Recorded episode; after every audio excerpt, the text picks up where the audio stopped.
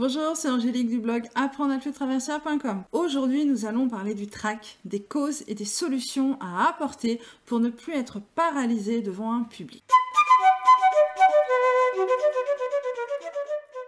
Jouer pour soi ou devant un public sont deux choses complètement différentes. Est-ce que ça vous est déjà arrivé de perdre vos moyens quand vous jouez à un concert, une audition, un examen ou même devant des amis ou de la famille? Est-ce que ça vous est déjà arrivé de travailler un morceau, de bien le maîtriser et une fois devant le public, c'est la catastrophe? Moi oui, je suis très traqueuse et j'ai ce qu'on appelle un trac paralysant. Vous savez ce trac où vous ne gérez plus rien ou pas grand chose Les mains moites, les jambes qui tremblent, la flûte qui glisse, le cœur qui s'emballe, tout ça je connais. J'ai passé des examens, des auditions, fait des concerts dans cet état. Alors pourquoi ressent-on ces sensations si désagréables? Le trac est une peur irraisonnée d'affronter le public. Qu'il s'agisse d'une salle de concert ou de la tante Claudine, en fait ce qui nous fait peur c'est le regard et le jugement des autres. Bah oui, quand vous passez un examen, vous êtes jugé. Quand vous faites un concert aussi. Il y a même des gens qui attendent la fausse note. Je me souviens, une fois j'étais allée à un concert entendre un grand violoniste de renommée internationale, c'était Maxime Bangerov. Il avait interprété une œuvre magnifique, très technique, très virtuose, et la fin de la pièce se termine par une note très aiguë en piano. Le violoniste, il est en live, il joue depuis longtemps, et là il rate sa dernière note. Et mon voisin à côté de moi, lui, il avait une espèce de joie malsaine.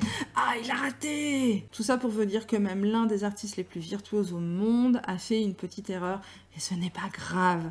Et je peux vous dire que la note aiguë à la fin du morceau, quand il est chez lui, il la passe. Je ne vous raconte pas cette anecdote pour vous décourager, juste pour vous encourager à passer vos peurs du public. Quand on a peur au point d'affronter des symptômes inadaptés à la situation, c'est dû en partie à un manque de confiance en soi ou à une pression extérieure. Ou alors nous nous mettons la pression tout seul et on est très doué pour ça. On a peur d'échouer et du coup cela nous paralyse à l'avance. Tout le monde est confronté de près ou de loin au trac. Tout dépend de notre personnalité, de notre éducation, des événements que l'on vit à cet instant T.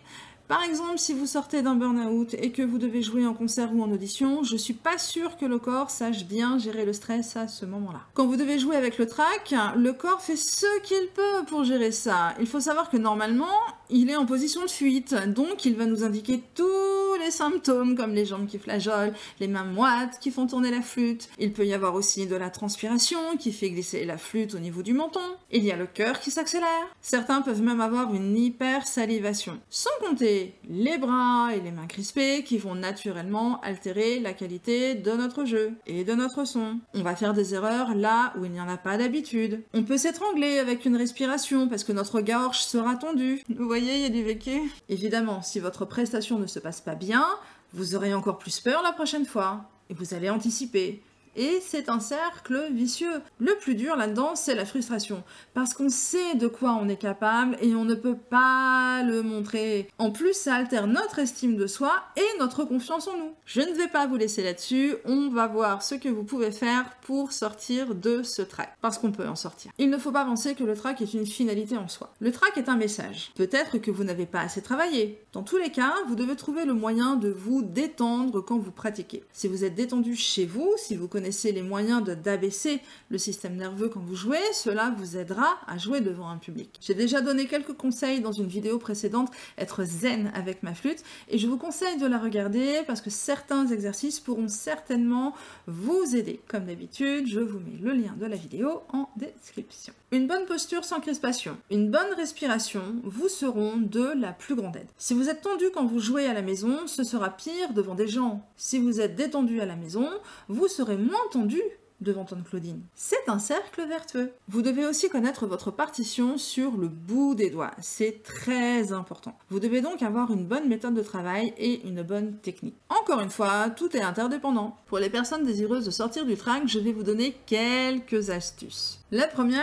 est de vous filmer. Je sais que l'exercice n'est pas agréable, mais si vous n'arrivez pas à vous entendre, à vous voir jouer, ce sera encore plus difficile devant un public. Donc, dès que vous le pouvez, prenez votre téléphone, votre webcam, que sais-je, et filmez-vous. En prenant l'habitude de vous voir et de vous entendre, vous serez de plus en plus à l'aise et une partie de vos peurs va commencer à s'échapper. Deuxième astuce, commencez par jouer des morceaux faciles devant des gens. Ne jouez pas le morceau que vous êtes en train de travailler. Choisissez un morceau que vous avez déjà dans les doigts, un morceau que vous maîtrisez et qui est facile. Vous devez mettre toutes les chances de votre côté et ne pas donner le bâton pour se faire battre.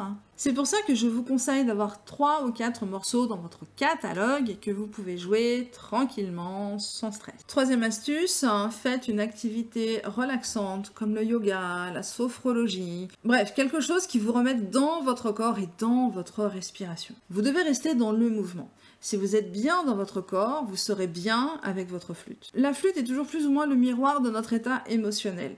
Donc si vous travaillez sur vos émotions à l'extérieur de la musique, ce sera tout bénéfique pour vous avec votre flûte. Quatrième astuce, essayez d'identifier la cause réelle de votre trac. Très souvent, ça dépasse la peur de ne pas y arriver. Généralement, il y a un ego très fort qui a peur de décevoir. Mais nous décevoir nous ou décevoir des gens? Connaître la vraie cause du trac et travailler dessus sera le meilleur remède. Ce n'est peut-être pas agréable, mais c'est une des meilleures solutions pour avancer et ne pas rester bloqué dessus. Cinquième astuce, acceptez votre trac. C'est comme ça, vous êtes traqueux. Vous devez accueillir votre trac pour mieux travailler avec. Vous devez être bienveillant avec vous-même. En cultivant la bienveillance et les pensées positives, vous allez éloigner progressivement ce fauteur de troubles qui est le trac. Voilà, j'espère que cette vidéo vous plaira. Le sujet m'a beaucoup été demandé. J'ai essayé d'y répondre avec un maximum d'informations, étant moi-même déjà passé par là. N'hésitez pas à partager votre expérience éventuellement les solutions que vous avez mis en œuvre pour contrer le stress. Vous pourrez certainement aider d'autres personnes à vaincre le trac à leur tour. Je vous dis à demain pour la suite du défi et d'ici là, bonne musique